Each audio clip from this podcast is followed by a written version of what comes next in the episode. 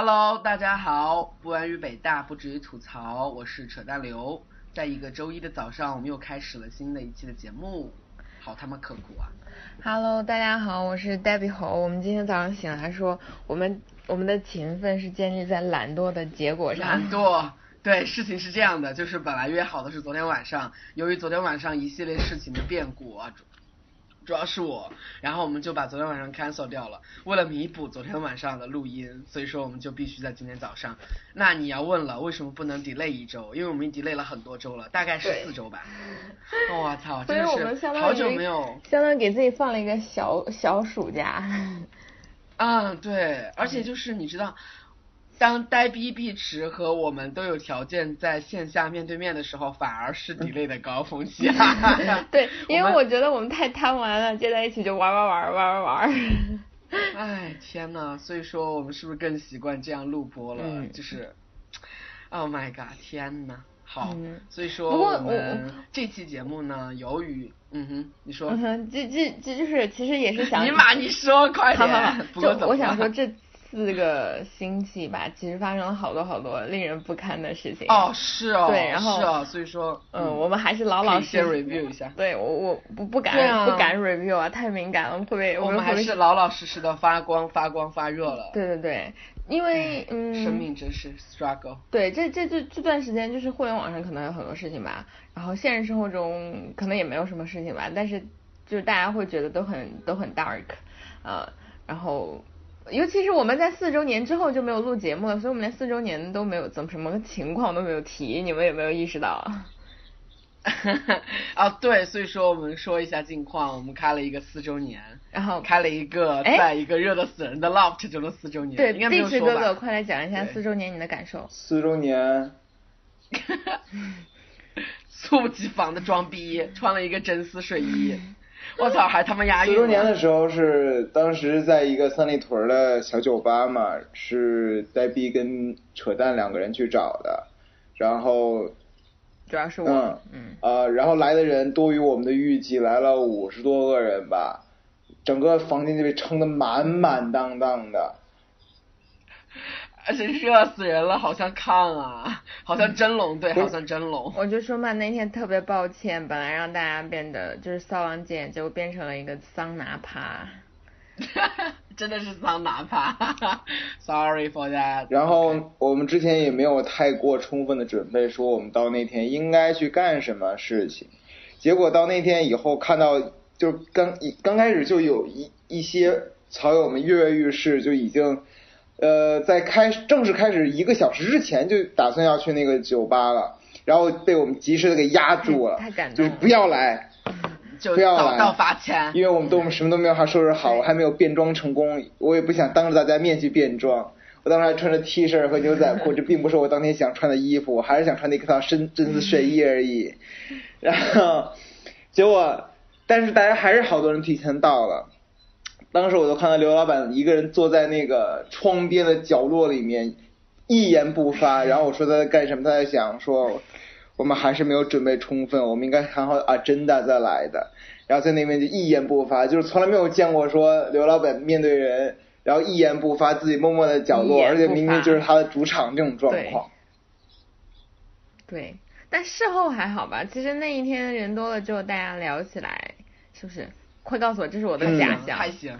OK，还是可以的，我觉得就是我们这次活动给了我们一个教训，就是如果说是十到二十个人，我觉得我们可以 freestyle，对，嗯然后我们可以轰趴直，甚至可以在我家。如果说是三十个人到五十个人这种，我们真的要有 agenda 了，不然大家真的很无奈，然后就没有，就是刚开始会有很尬嘛，后来就一半以上的人都去楼上玩狼人杀，然后不理我们了，就完全不理我们。对。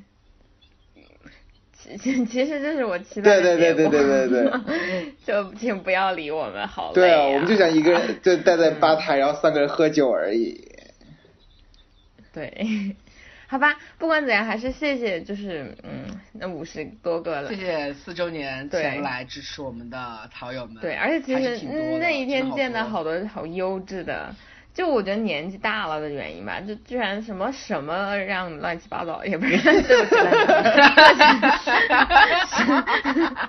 起什么乱七八糟的什么样各显神通的曹友，就已经可不但是各个高校，而是各行各业 都可以开始各行各业，呃，而且各个年纪的都有了，所以还是挺有趣的。然后。嗯，这就是大概是我觉得最大的好处，最大的好处就是验证了一个观点，就当我们走投无路、走不下去的时候，我们可以发起一个生存性的众筹，就为了让他们帮助我们生存，我们还是有一些草可以依靠。对，我觉得那种暴发户型的众筹是不太可能实现了。那比如说蹭蹭个饭，就住你家沙发呀，就求你接济一下，画个圆是没问题的。西天取经，尼玛。就我跟你说，其实我一直有这样一个想法，就是我们三个找一个时间，我们去环游中国五十城或者一百城之类的。但是这个想法随着我们三个的轨迹各不相同之外，已经完全就小概率事件了，实现的可能。唉，主要是你啊。其实，而且，其实我觉得是当下是一件小概率事件，也主要是你，因为我们两个还是一个。我还是无业游民，然后 available 的状态。对，然后只要只要你你有时间，我们都是那种说走咱就走啊。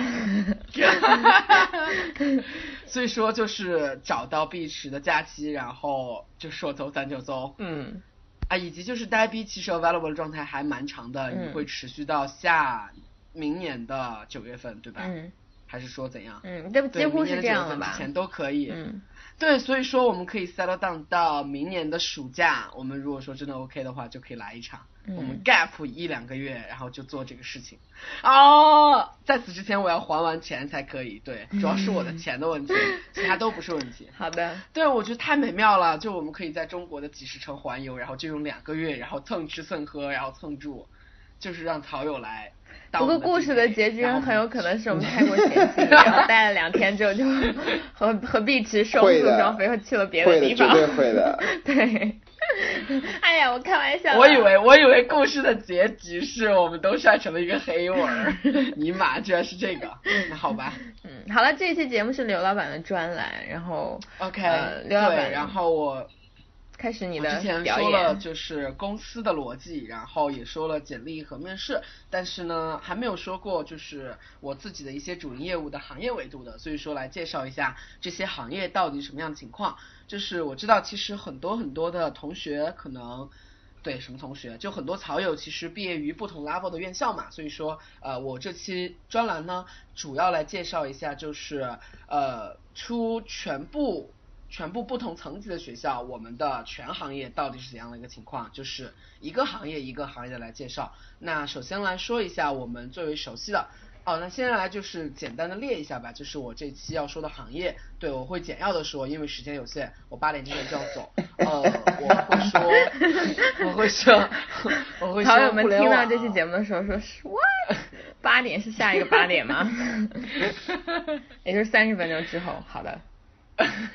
我会说互联网，会说快消、快速消费品行业、互联网行业、快速消费品行业，然后四大会计师事务所行业，然后还有呃比较就是 general 的金融行业。当然，金融行业其实是一个非常非常呃宽泛的领域。我会说 PVC、FA 啊，对，这叫一级市场。我会说投行、投资银行业务，那投资银行包括两个，一个是外资投行，一个是内资券商。然后我还会说银行业务，还有基金业务，还有保险业务。对，这是金融。那除了四大金融，还有我们的互联网快销之外，还再说一个叫做咨询行业。对，基本上就是五个大类。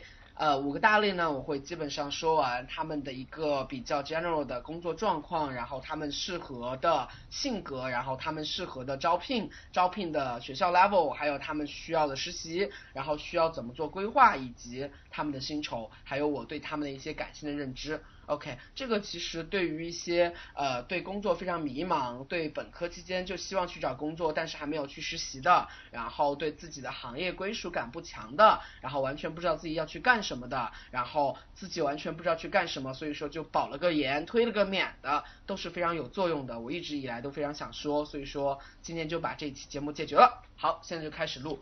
然后我们先来说互联网，互联网大概是在全行业中最亲民的。哦，对我所谓的全行业就是这五个行业，因为这五个行业基本上囊括了非常非常多人想要去尝试的那些行业。当然有一些其他的像五百强这种专攻型的，还有研究型的行业，其实并不在我说的范畴，因为我不了解他们。其实这五个行业是 for 所有的专业、所有的学校都可以去争取和考量的。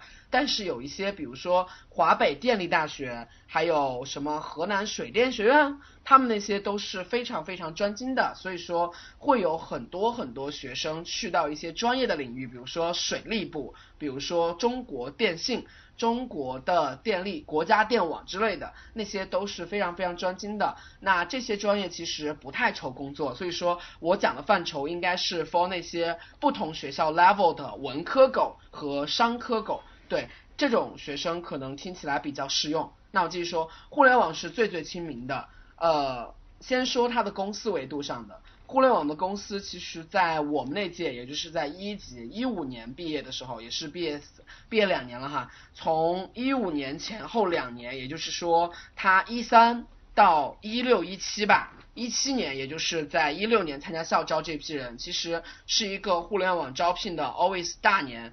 妈的，呆逼实在是忍不了你了，离远一点。吧唧吧唧吧唧吧唧，尼玛！真的吗？大家知道吗？他一直在吧唧吧唧吧唧吧唧，就是我他们边说他就吧唧吧唧吧唧吧唧。好像一个大老师讲课，音频宝宝把我这一段，反正我都没有话说，把我这一段删掉。不行，不行，一定要加上，一定要加上，不然我的批评无意义了。不然我的批评无意义了，大家就觉得把你的批评也删掉。把你的批评也删掉，我慌了。尼玛！对，在这里我们来讲一个内部的小段吧。就那天我在微博上关注了宾夕法尼亚大学一个传播学系教授，然后他特别牛逼，就是我看他微博就是崇敬之心，因为他在国外当教授，然后他写了就是中国在中国那在国外做中国研究需要注意的，然后就英文的。然后写的特别好，是我好喜欢的很多大 V 转发的。然后我当时就关注了他，结果他就跟我来打招呼了。他说嗨，我才意识到我的那个关注有一个自动回复叫做 Hello 呀，但是其实那是 自动回复，然后他就关注了我，他以为他以为是我跟他说的。然后他说嗨，哇，你秒回了。对，然后他就说嗨，我我我听了一下北曹，我 我当时就真的真的，然后我操，真的吗？真的真的真的，我给你们看截图，然后我当时就是天呐，我说杨老师，我说何德何能，就是那个游戏是上不了台面，那个是玩的上不了台面的。他说雅俗共赏，然后就是大概是。妈的，雅俗共赏是贝斯在承受我们上不了台面的前提的。难道你还以为我们上得了台面吗？对啊，这说的是实话，就我吃个东西吧唧嘴。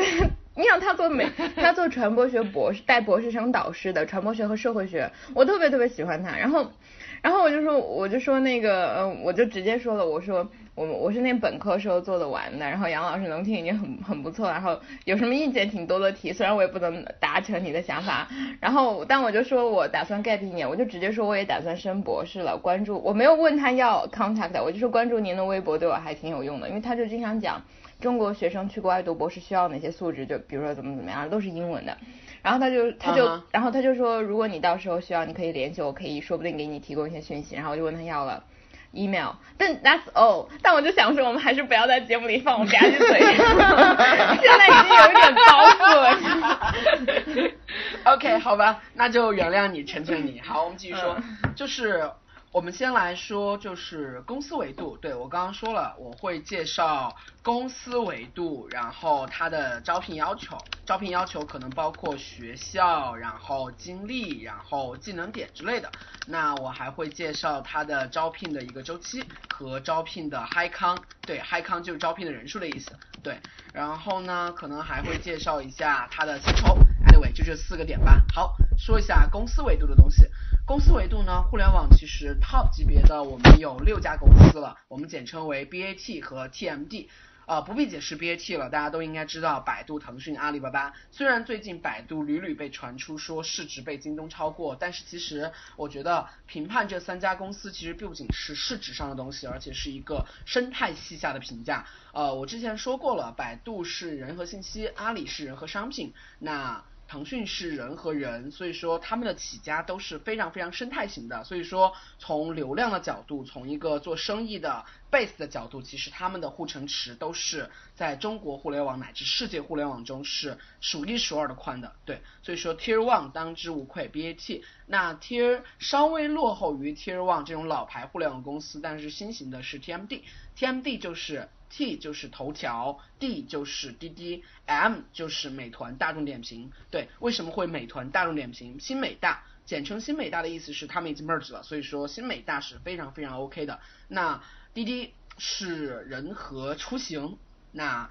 头条是人和信息，但是其实它创造了一个故事，这个故事呢被资本方和用户 buy in 了。被资本方 buy in 的故事是，它通过技术的手段实现了信息和人的一个高度的匹配。就比如说对人 buy in 的一个落地的表现，就是像我们父辈母辈，如果说他刷今日头条，他会非常非常浸淫在这些信息消费的环境中。为什么呢？因为他觉得这些信息都是他想读到的。这是非常非常妙的一件事情。之前很多很多的门户网站只是编辑去展现，它是一个单向的交流，是编辑觉得你对这个感兴趣。但是今日头条实现了人和机器规则的一个交流，它会读取，它会抓取，它会抓取你的 tag，然后给你最准确的 tag 和消费信号。所以说今日头条用户的一个单。单一用户使用时长是非常非常高的，呃，上一次听说了一个数据是三十分钟以上，它的平均超级夸张。你们知道一个新闻 APP 单一用户时长超过三十分钟，它的用户价值达到多少吗？所以说今日头条的广告营收一个月应该就有十多个亿吧，我在两年前听说的数据了，对，欢迎指正。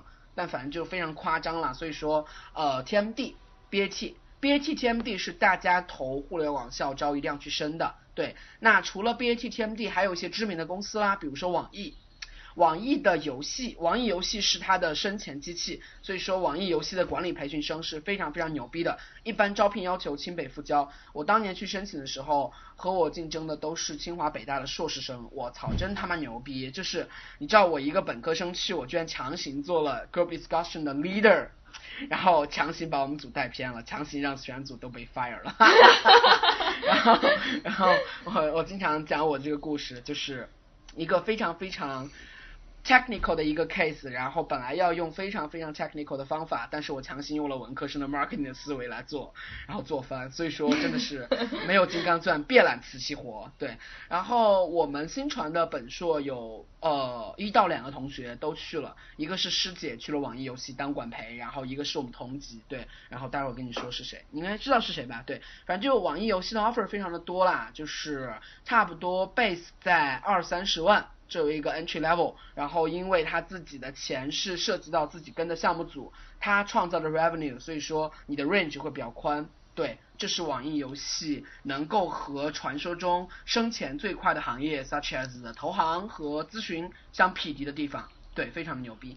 然后除了网易游戏，网易其实也是不错的去处，比如说一些拳头产品，网易新闻，然后网易游戏除外的，除了网易新闻之外，还有考拉，还有网易严选，都是一些不错的明星部门。对，那爱奇艺啊，还有京东啊，对，爱奇艺不是和网易和京东一个 level 的，我先说京东，京东的管理培训生现在已经开始招聘了，就是一八年入职的，现在已经开始秋招了，开始申请了。京东管理培训生是素有刘家军的称号的，就是刘强东亲自抓，然后他们会汇报给刘强东，然后定期跟刘强东吃饭。当然，现在京东已经非彼时的京东了，所以说可能达不到这种程度。但 anyway，这是一个互联网比较成熟的管理培训生项目。对，那美团我刚刚已经说了，美团的 PM 比较强，然后它的地推，但地推其实不不怎么用本科生。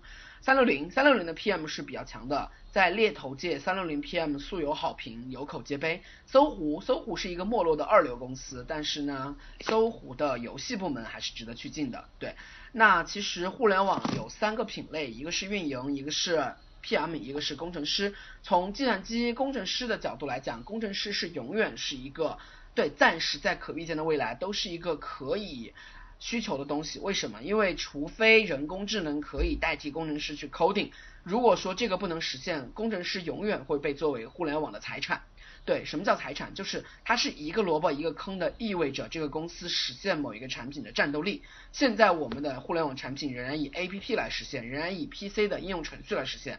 一旦以这个来实现，就需要被 coding，需要被 coding 的就需要工程师这样一个人力的战斗力。所以说，工程师是一个非常非常供应不平衡的。优秀工程师在现阶段的市场依然极端的供不应求。所以说，工程师如果说比如说像 top 级别的北大计算机，对北大信科那些优秀的工程师是从中学开始，从初中开始就 coding 的，他们的目标可能就看钱吧。就向前看齐的话，他们就会去更加 top 级别的，那就是 Google 或 Uber 或者是 Airbnb 或者是微软，对，或者是其他的像硅谷之类的独角兽公司。所以说他们会在美国，呃，在本科毕业当年就申请美国这些公司，然后顺利拿到，或者是 parking 一年在中国大陆区，然后就去美国。对，这是极端优秀的站在工程师的顶端，那这是工对那。次一点的可能就去 BAT，BAT 的 base 可能也就差不多十五 K 到二十 K 乘以一个十三到十六，这个其实是工程师的萝卜价，但这个萝卜价其实也足以让我们文科狗仰望了。对，所以说工程师是这样的，那产品和运营，还有我们所谓的运营可能是囊括了 marketing、PR，还有我们的用户内容运营之类的。Anyway，这些都是非技术岗。那非技术岗有一个趋势哈，就是 PM 的要求越来越高。BAT 有一个数据，就是在去年腾讯产品培训生几万人投递，只招了二十三个人。对，而且这个产品培训生其实是腾讯的黄埔军校级别，他会给你们很多培训。所以说，我觉得这个可能是一个趋势吧。就是很多人可能非常眼高手低的说，老子想做产品，但是其实我一般对学生。对我们的学生的忠告就是，你自己扪心自问一下，你从大学开始，你最关注的 APP，你有关注过它的更新吗？你能说出微信自己更新的大的功能迭代吗？你能说出微信在 iOS 端下拉小视频这个功能为什么要上线？为什么在什么时候又下线了？它的考量是什么？你知道吗？微信看一看，在微信这个产品战略意义是什么？战略战略作用是什么吗？网易云音乐的一些加分的小功能，你说出几点吗？就是如果说大家扪心自问，你自己对产品没有这样一个细微到这种颗粒度的 sense 的话，我认为你当产品经理是 not qualified。第一个 not qualified，第二个就是就算你当产品经理，其实你也是投机的。你希望当产品经理的唯一核心，就是因为你觉得这个看起来非常的不那么 dirty，不那么 dirty work。然后自己的钱可能比运营大一个数量级，That's all。所以说这个投机的行为能不能获得这个 offer，其实还另说。所以说我经常劝导一些眼高手低、心比天高命比纸薄的学生，就是 你们先 focus 在技术呃和产品除外的运营岗位，focus 在运营岗位的一个技能点，比如说内容，比如说 marketing。marketing 靠执行能力，像我这样的；内容靠写作能力，像我这样的。谢谢，对，然后就是就是用户运营之类的，就是这种细分领域的 skill set，然后再推进你的申请，这样会比较容易一些。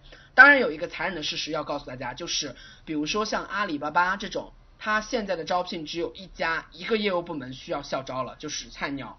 其他的业务部门其实它不需要校招来填补白菜坑了，这是一个非常非常夸张的事实。说明什么？说明互联网的大年已经开始逐渐消逝了，就是好日子已经不在了。互联网已经慢慢开始成为像咨询、金融和四大行业那样僧多粥少的一个行业了。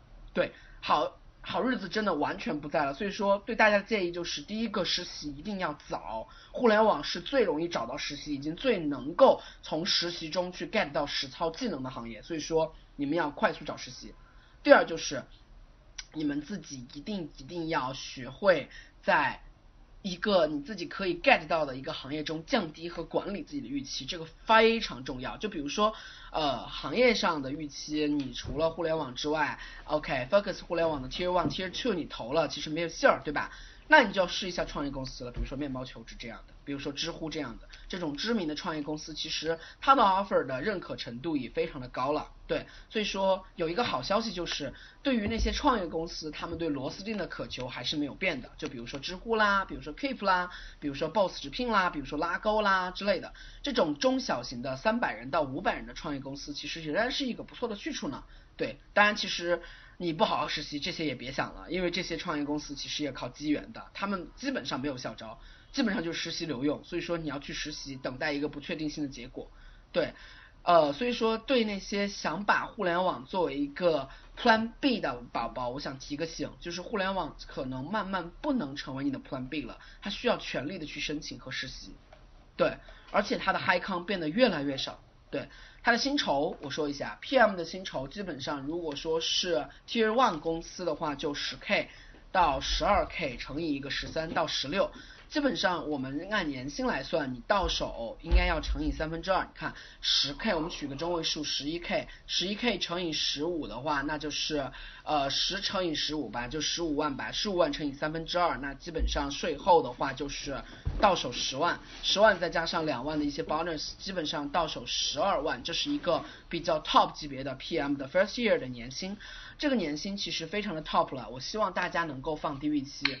就很多人上来就他妈的跟我说，老子要十五乘以十五，你以为是神话吗？你以为你他妈是北邮吗？你以为你他妈是清华北大吗？你以为你他妈是大一开始就开始做 PM 的吗？就是很多人都把它对标到了很早很早去做这个行业实习的人，人家可能都是需要学生猎头来挖的，你他妈就是一个白菜而已，你他妈以为你是谁？就你以为你可以得到十五 K 乘以十五 K 的薪酬，然而可能公司给你开的就是像阿里巴巴的运营一样，六 K 到八 K 乘以十六，就是大家要做好这个预期啦，就工资会非常低的，以及 first year 的运营工资就是非常低的，它就可能呃，当然这个此处可能不太包括京北复交以及比较 typical 的九八五，比如说 no offense to your school，但是。这事实就是清北复交加上南大呀、南开呀、厦大呀、中大呀，还有武大呀这种比较 typical 的九八五强校，他们的薪酬 level 可能会高一些，以及他们的求职 sense 可能。比较快，当然不排除有一些懵逼，他们到大四才想求职，那他们就只有考研，考研浪费了他们的一年，然后他们继续在研一的时候搞学术，然后在研二的时候校招的时候一脸懵逼，就只能去体制内了。No offense to 体制内的宝宝，但是呢，就你们只有这个选择的话，也挺可悲的。所以说一定要非常实习要趁早，对。所以说，呃，除了这些 level 的学校，可能他们的平均薪酬会高一些之外，其他的像普通的二幺幺九八五的话，基本上 first year 的平均月薪，互联网行业就是在六 k 到八 k 的税前，大家注意是税前。对，如果说你创业公司良心发现它可以帮你避税的话，那你税前和税后差距不大。如果说它真的非常 technical 的去缴税，那你就自行乘以三分之二。对，这是一个非常惨痛的一个扣税机制。对。OK，这是一个互联网。妈的，我发现互联网都讲了很多了，我这个应该分上下两期来讲，耶，又可以多一期，开心。然后我继续说，就除了京东，然后还有呃网易之外呢，还有一些比较非常非常嗯明星式的一些创业公司，或者是一些 Tier Three 的公司了，比如说饿了么，比如说携程，比如说去哪儿，比如说优酷土豆、五八、唯品会、小米啊、新浪呀、盛大呀。大众点评如果说没有和美团 merge 在一起招聘的话，大众点评也是一个上海不错的去处。对，然后我操，你们这样，在我看来，碧池和呆逼就是挨在一起的，你知道吗？碧池靠在呆逼的肩上，我他妈一定要截个图，我操，嗯，wait a minute，截个图。OK，然后一点资讯啊，对，还有豆瓣啊之类的，你他妈为什么那么慢才笑啊？延迟吗？就是突然想笑。这是。你妈逼！我操。OK fine。然后我最后再说第二个行业，就是快速消费品行业。那和互联网相对的快速消费品行业，我在说之前再来 review 一下互联网的招聘技能点。第一个，他看重你的实习，因为实习越多，你实操技能越多。互联网是最希望能够上手的，所以说它没有那么完美的一些培训方案。当然，其实全行业都是这样的。如果说你实习多的话，其实。他们希望的就是你实习越多，你来了就他妈可以被我操，来了就耐操，来了就上手。所以说你从大一开始实习是没毛病的，特别是那些学校不好的同学，你从大一开始就要去实习。我举个例子，我现在带了一个草友，这个草友是一个专科狗，我让他 quit 了，我让他直接来北京全职跟着我了。然后这个非常可怕，就是如果说你在一个不太好的学校，你就应该非常非常早的去 get 到一些其他的信息来源，不然的话你的信息就非常的低质量。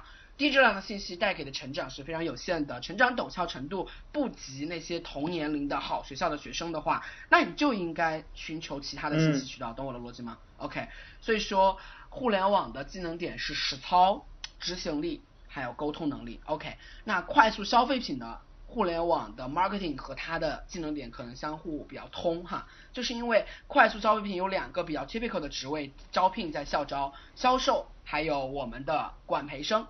管培生包括销售线和推广线，就 marketing 线哈，就是销售线，其实我觉得并不像大家想象的那么的 low。比如说我招聘的时候，大家都会问啊，这是不是销售岗？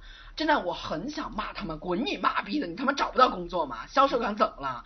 销售岗赚钱赚死了，这第一个，第二个。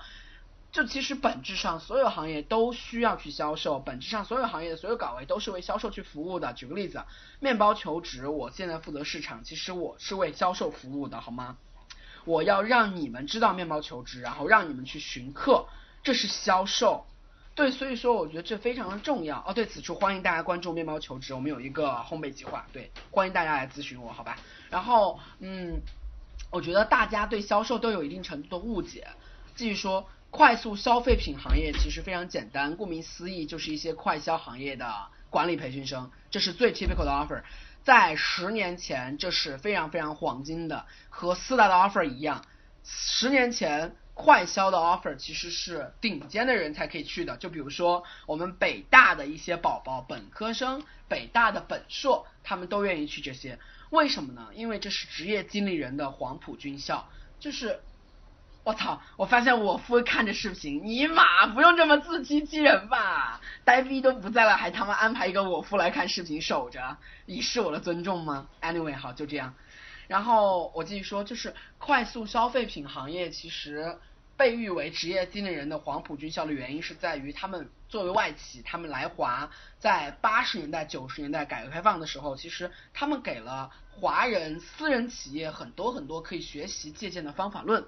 他们的很多人才开始被挖角，被挖角到一些华人的私企，那华人的私企可能对标到消费品行业啊，对标到传统制造业都是有可能的。那他们被挖角之后带来的一些外企的管理经验和一些方法论，都被迅速的去复制和推广，大家都觉得卧槽这么有效，所以说这个时候有一个他们作为外企 insider 有这样一个外企管理经验的一个职场黄金期。对，黄金期的时候是九十年代，九十年代末是一个腾飞黄金期的高峰，但是这个正过去的时候，其实是十年前，也就是二十一世纪初的时候。二十一世纪初之后呢，互联网方兴未艾了，所以说大家都把互联网作为一个 top 级别的一个学习的对象，所有行业都在互联网化，所以说职业经理人的这个 buff 呢可能有所减弱，但现在来看，其实它还是可以算作是职场上。很多很多人，很多很多猎头，很多很多招聘方都比较 prefer 的一个 tag，就是 OK，你在一些 top 级别的快销做过，比如说你是宝洁，你是马氏，你是联合利华，你是欧莱雅的一个 marketing 管培，然后你做了两到三年，对，OK，那这个其实可以提前说一下你的职场上升路径哈，就是因为你是在 top 级别五百强做了 marketing 管培，所以说其实你自己的呃上升空间非常的快。管理培训生做了两到三年，其实你在前两到三年的呃上升路径非常明晰，就是去轮岗，然后轮到岗之后 settle down，settle down 之后可能负责一条产品线，然后再怎么样，OK，那你之后呢可能会去咨询公司，比如说 marketing 咨询，甚至去一些比较 traditional 的咨询，这些都是有 case 的哈。当然去咨询其实你需要在 marketing 中做出一些作品来，比如说你负责过某某产品线，那某某产品线投放达到了多少销售额之类。的这些都需要作品，因为这样才可以实现你在这个实业是有经验的嘛，对吧？那如果说你不想去咨询的话，你还可以跳到一些内资的一些公司，然后你的 title 和 salary 都会有一个比较明显的进步。对，那其他的，比如说你自己还可以跳到一些。跨国的同行业的五百强跨国公司去当高管，anyway，这个其实跳槽路径非常广阔。那互联网跳槽路径之所以没有说的原因，是因为它真的太过广阔了，所以说不用说了。对，然后呃，快销和互联网的招聘都是金都是金九银十，对，快销金九银十的这样一个路径的话，需要大家在大三。或者是应届年，应届年来临，也就是你研二，if 你是两年制的话，if 你三年制就研三，if 你是四年本科制就是研呃大三。对，在你应届年来临之前，准备两到三份实习吧，这和快销互联网都比较像。就两到三份相关的实习，对，实习是最重要的。如果说你自己为了考证耽误了实习，我认为是得不偿失的，对。然后如果说你自己愿意去花自己更多的时间去边实习。边拿到证的话，那拿什么证呢？其实什么证都不需要拿，快销和互联网真的什么证都不需要拿，你只需要去实习。比如说你快销能够去到一些消费品公司去实习，那可以说是相当对标的。那快销的公司最后说几个，有哪些呢？有宝洁，有马氏，有联合利华，有欧莱雅，有雀巢，有强生，有可口可乐，有百事可乐。这应该是比较 top 级别的，将近 top ten 了吧？对。那 top ten 的一些 typical 的职位就是管理培训生，管理培训生其实还挺难进的，对，他的薪酬一般是，嗯，薪酬应该是十十 k，到手应该有十 k，十 k 乘以十三，然后百分之二十到百分之三十的涨幅，对，这个薪酬在十年前差不多就这个数了，所以说大家可想而知，在十年前的。如果说你拿到了宝洁，还有马氏的那些 marketing training 的这个 offer，management training 的 offer 是多么的受人艳羡。对，它现在其实还挺寻常的。对，现在其实出现一个非常吊诡的现象，就是很多很多不受学生待见的，或者他们的雇主品牌不够牛逼的公司，他不得不用钱来砸。比如说 example 就是华为。对我说完快销和互联网，说一个另类，就是华为。华为不在我们 typical 的五类中，但是它是非常非常吸引清北学生的。在去年，我们的同学，我们亲身经历的大量样本都被华为收入囊中，原因只有一个，就是因为钱。他给出了作为北大清华本硕都无法拒绝的，特别是作为北大清华本硕万金油专业，普遍 offer 偏低的这样一个情况下，无法拒绝的一个薪酬。对，基本上会 range base 在十五乘以十五往上走。对，大家要注意，就是北大本硕其实是一个双刃剑。首先，它给了你学校和学历的双重的 buff。但是 base 在这个 buff 上，你面临的一个压力就是你的投入产出比需要极高的 offer 来作为一个平衡。如果说你再作为一个本科生去选择的话，你会认为自己受到了一个两年的欺瞒，妈的，老子两年在干嘛之类的。Anyway，这是一个正常人的一个理性选择，这是一个最优解。所以说，华为给出了最好的选择，所以说很多人都会去华为。那华为这种呢，雇主品牌不算太过优良，但是呢，由于这两年狂砸人才市场，用大批量的预算去给新人加薪，给新人以激励，所以说他在这几年几乎算是好学校的必投，对，文科狗都必投，何况一些对标的理科生，他砸的钱可能更多。对，所以说大家如果说是一个万金油，然后呢自己由于找实习没有去找商科的，找的是互联网快销的，那大家在秋招的时候就应该把互联网快销作为一个 focus 的行业去做，那不妨也投递一下像华为这样的土豪公司。对，我能插嘴吗？互联网快销，你说。对对对，就是我，这完全和刘老板不是一个量级的思考啊，只是来自现实生活中的经验。就是我是要吐槽华为的，第一就是我身边有很多同学会去华为，然后也拿到 offer，然后工资确实也很高，这都是好事。但是我个人非常非常的不喜欢华为。第一就是华为是一个非常不人性的公司，就是它戴着一种土帽子，就是土老帽的 整体氛围。且不说这公司了。嗯，对，第一，首先就我听说，就是它非常倾倾向于让年轻用，比如说用钱来砸人才市场，是因为他看重的是年轻人可以加班，可以不顾家庭的玩命的工作，然后等你人到中年的时候，他就会倾向于裁掉你，然后用各种各样的方式。其实这从比如说我之前在有有有。同事在国际劳工组织，然后就觉得就讨论过这样的现象，其实是非常非常不好的。嗯，他自己的竞争也非常的怎么说呢？恶性吧，就是不是说恶性竞争，而是非常残酷，而且也不很不是很人性。另外一点是我朋友经历了一个非常惨的性别歧视，让我非常的愤怒，所以在此在此要说出来，就是华为。招了我们班很多同学，然后嗯，我可以说这个比例相当之高的，有男生有女生，然后有体检，这个女生再来例假，然后华为在这一段时间强行让她体检，就其实应该避开女生月经期间的，于是这个女生的例假中有尿，就尿检中有血，但这很正常，what the fuck？然后华为就因为什么什么什么什么有血？因为你要做体检就要就要采采尿样。然后尿样，嗯女生再来来大姨妈，所以呢尿尿样中就有血丝，就有血的成分。不是血丝吧，就是它就混在一起有血了，所以呢就变成了血尿。于是呢，华为用这个原因拒绝让这个女生入职。而女生解释了，这是一件小事，其实就只是你过了这几天生理期，我重新检查一下，但他不给这个女生专门再安排另外的体检，然后这个女生现在就一直 on pending，就是没有解决方案。我觉得这件事情是非常严重的一个错误吧，就在不论是在职场，我觉得这是一个嗯，就所以所以不过还是这样的，就是大家看钱了。我觉得我我虽然作为一个女权主义者，但是我是一个很务实的人。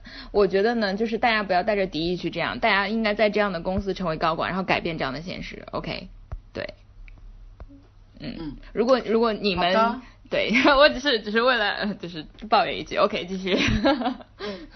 好，讨伐华为，但是必然要拿华为的 offer。对，拿了华为的 offer 去当华为的领导，然后改变这样的现实。嗯，我们这期节目其实就到这里，我们谈了四十分钟，基本上把互联网快销说的比较 OK 了。对我们说了以下几点，就是招聘要求、公司维度、招聘周期，还有它的坑。其实我觉得这期节目特别特别实用，然后我们就期待刘老板的下一期节目来讲，就是另外他没有说的那几个行业吧。四大、四大对后金融还有资讯，对这个可能还是要再讲两期，所以说 耶，我们有的讲了。好，就这样，拜拜拜拜拜拜。